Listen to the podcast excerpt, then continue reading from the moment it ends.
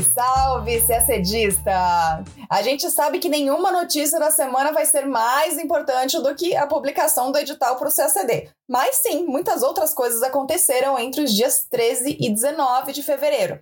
O Brasil teve seu segundo contato de alto nível com uma autoridade dos Estados Unidos da gestão de Joe Biden, em um tema que provavelmente não vai sair da agenda das reuniões dos dois governos: meio ambiente. Falaremos também do ataque no Kurdistão iraquiano a uma base militar que abriga soldados estrangeiros que combatem o Estado Islâmico na região. O governo de Joe Biden afirmou que está pronto para negociar a volta dos Estados Unidos ao acordo nuclear do Irã, uma negociação que, ao que tudo indica, será muito delicada. E o fim de um impasse na OMC. A nigeriana Ngozi Okonjo-Iweala foi nomeada a nova diretora-geral da organização. Ainda falando de OMC, o Brasil desistiu do contencioso contra o Canadá sobre subsídios à empresa de aviação Bombardier. E a gente explica o porquê. E a China ultrapassou os Estados Unidos e agora é a maior parceira comercial da União Europeia. Tudo isso a gente conta agora em detalhes no nosso podcast. Começamos falando sobre meio ambiente. Na quarta-feira, dia 17, os ministros das Relações Exteriores, Ernesto Araújo, e do Meio Ambiente, Ricardo Salles, realizaram uma videoconferência com o enviado presidencial para o clima do governo dos Estados Unidos, John Kerry, para discutir mudanças climáticas e o combate ao desmatamento. Durante a reunião, ficou decidido que haverá contatos mais frequentes entre os dois governos, que se comprometerão a buscar soluções sustentáveis e duradouras aos desafios climáticos comuns. Em vídeo postado nas redes sociais, o ministro Ricardo Salles informou que, além de mudanças climáticas e Amazônia, a reunião também tratou de um evento que está sendo organizado pelo governo norte-americano sobre meio ambiente, o Earth Summit, que está programado para acontecer no dia 22 de abril.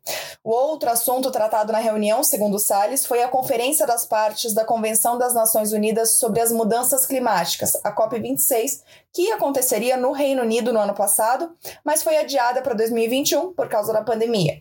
O ministro afirmou que o Brasil e os Estados Unidos deverão traçar planos conjuntos para o meio ambiente. Também em postagem nas redes sociais, o chanceler Ernesto Araújo comentou sobre a reunião.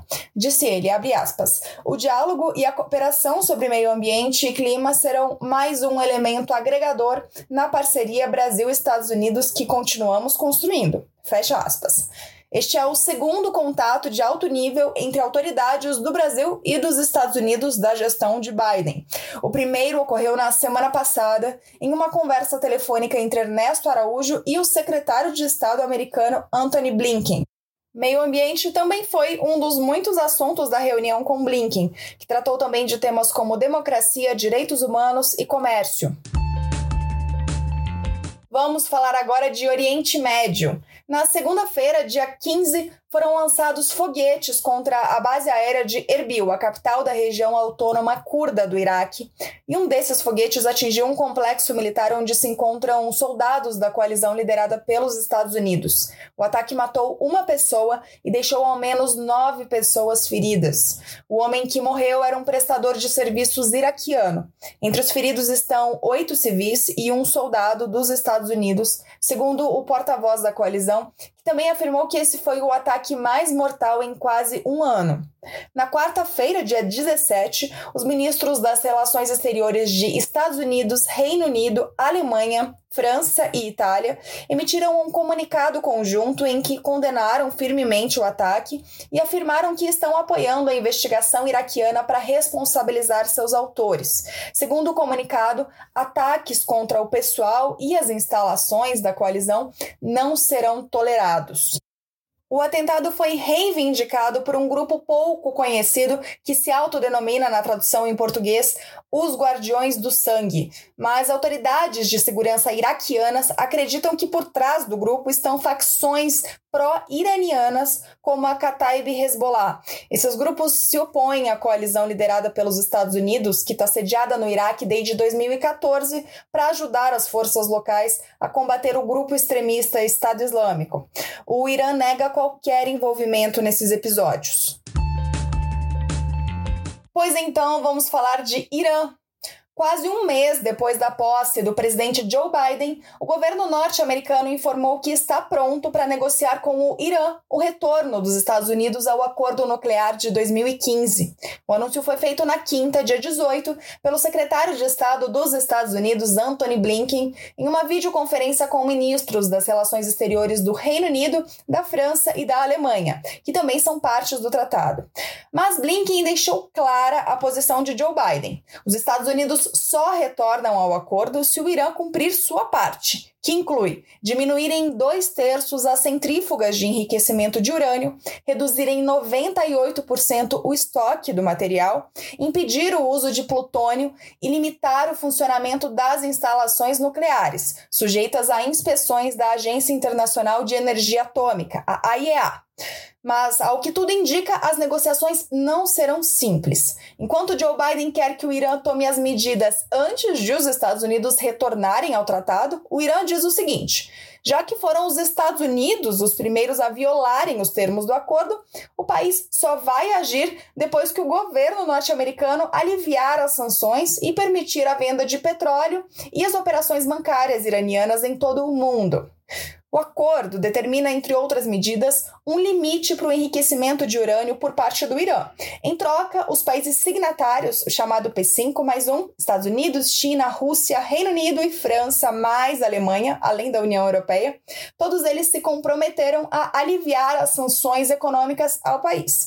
A administração de Donald Trump retirou os Estados Unidos do pacto em 2018 e reimpôs as sanções. A partir daí, o Irã passou a violar o acordo, apesar dos esforços dos outros países signatários. Recentemente, o Irã deu um ultimato para que Biden remova as sanções impostas por Trump até o fim da próxima semana. Se nada for feito, o Irã afirmou que vai violar novamente o acordo e dessa vez vai banir inspeções de última hora.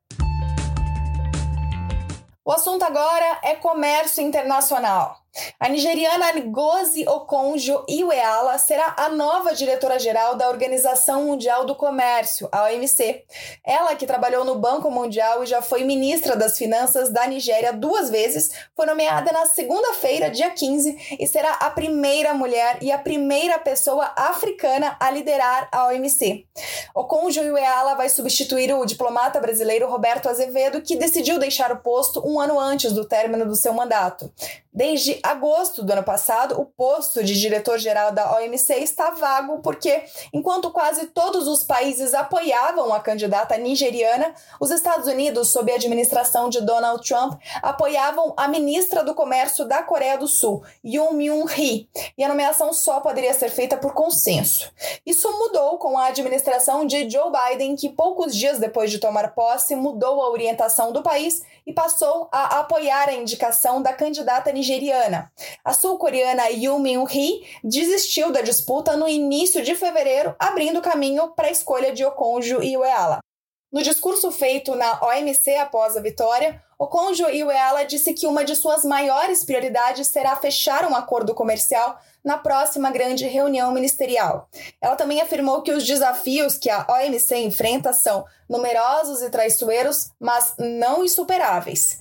Durante os seus 25 anos no Banco Mundial, Okonjo Iweala liderou várias iniciativas para ajudar os países de baixa renda. Como ministra das Finanças da Nigéria, ela liderou as negociações que resultaram no acordo de cancelamento de bilhões de dólares de dívida nigeriana com as nações credoras do Clube de Paris em 2005. Okonjo Iweala assume suas funções no dia 1 de março. Seu mandato, que pode ser renovado, termina no dia 31 de agosto de 2025. Ainda falando de Organização Mundial do Comércio, o Brasil comunicou à OMC sua decisão de encerrar o contencioso com o Canadá, iniciado em 2017. O Brasil questionava os subsídios concedidos pelo governo canadense à empresa de aviação Bombardier, mais especificamente para o lançamento, desenvolvimento e produção das aeronaves C-Series da empresa canadense.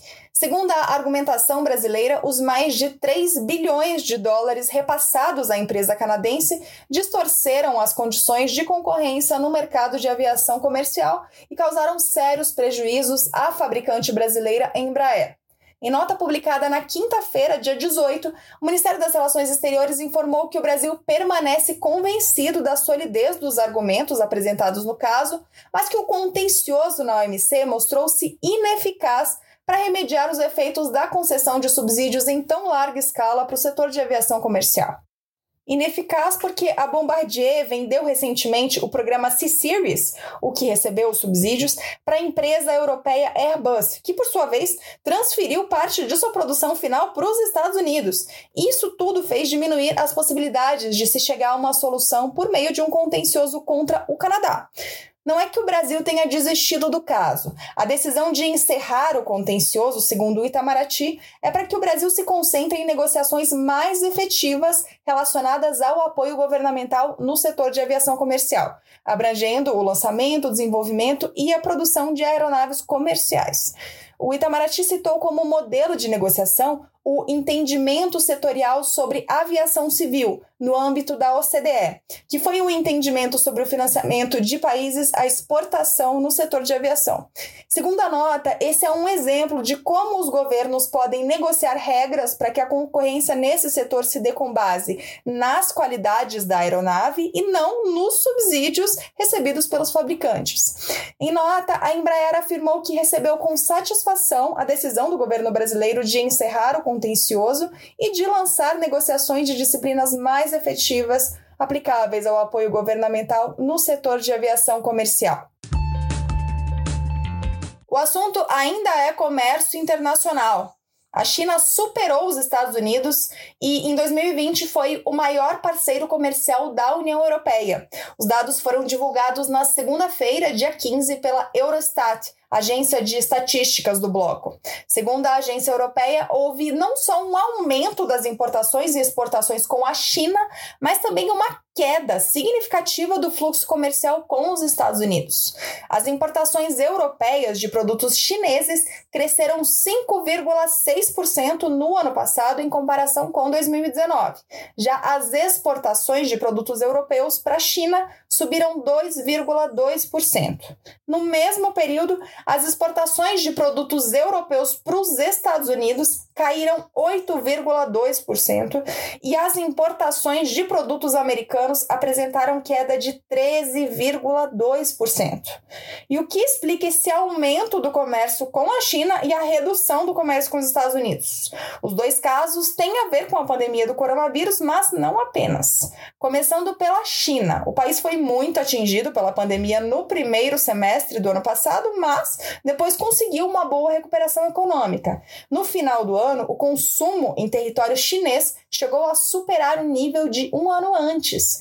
Isso ajudou a impulsionar as vendas de produtos europeus para a China, especialmente nos setores de automóveis e bens de luxo, enquanto as exportações da China para a Europa se beneficiaram da forte demanda por equipamentos médicos e eletrônicos. Quanto à queda no comércio com os Estados Unidos, o país ainda não se recuperou tão bem quanto a China da crise econômica provocada pela pandemia. Mas, além disso, o comércio entre Estados Unidos e União Europeia foi prejudicado por uma guerra comercial que acabou resultando em uma série de taxações, incluindo a imposição de tarifas sobre aço e produtos como o champanhe francês e motocicletas. O Reino Unido, que deixou de fazer parte da União Europeia, foi o terceiro maior parceiro comercial da União Europeia no ano passado, atrás de China e Estados Unidos. Em seguida estão Suíça, Rússia, Turquia, Japão, Noruega, Coreia do Sul e Índia. E a gente termina o nosso podcast por aqui. Uma ótima semana, bons estudos e até sexta-feira que vem.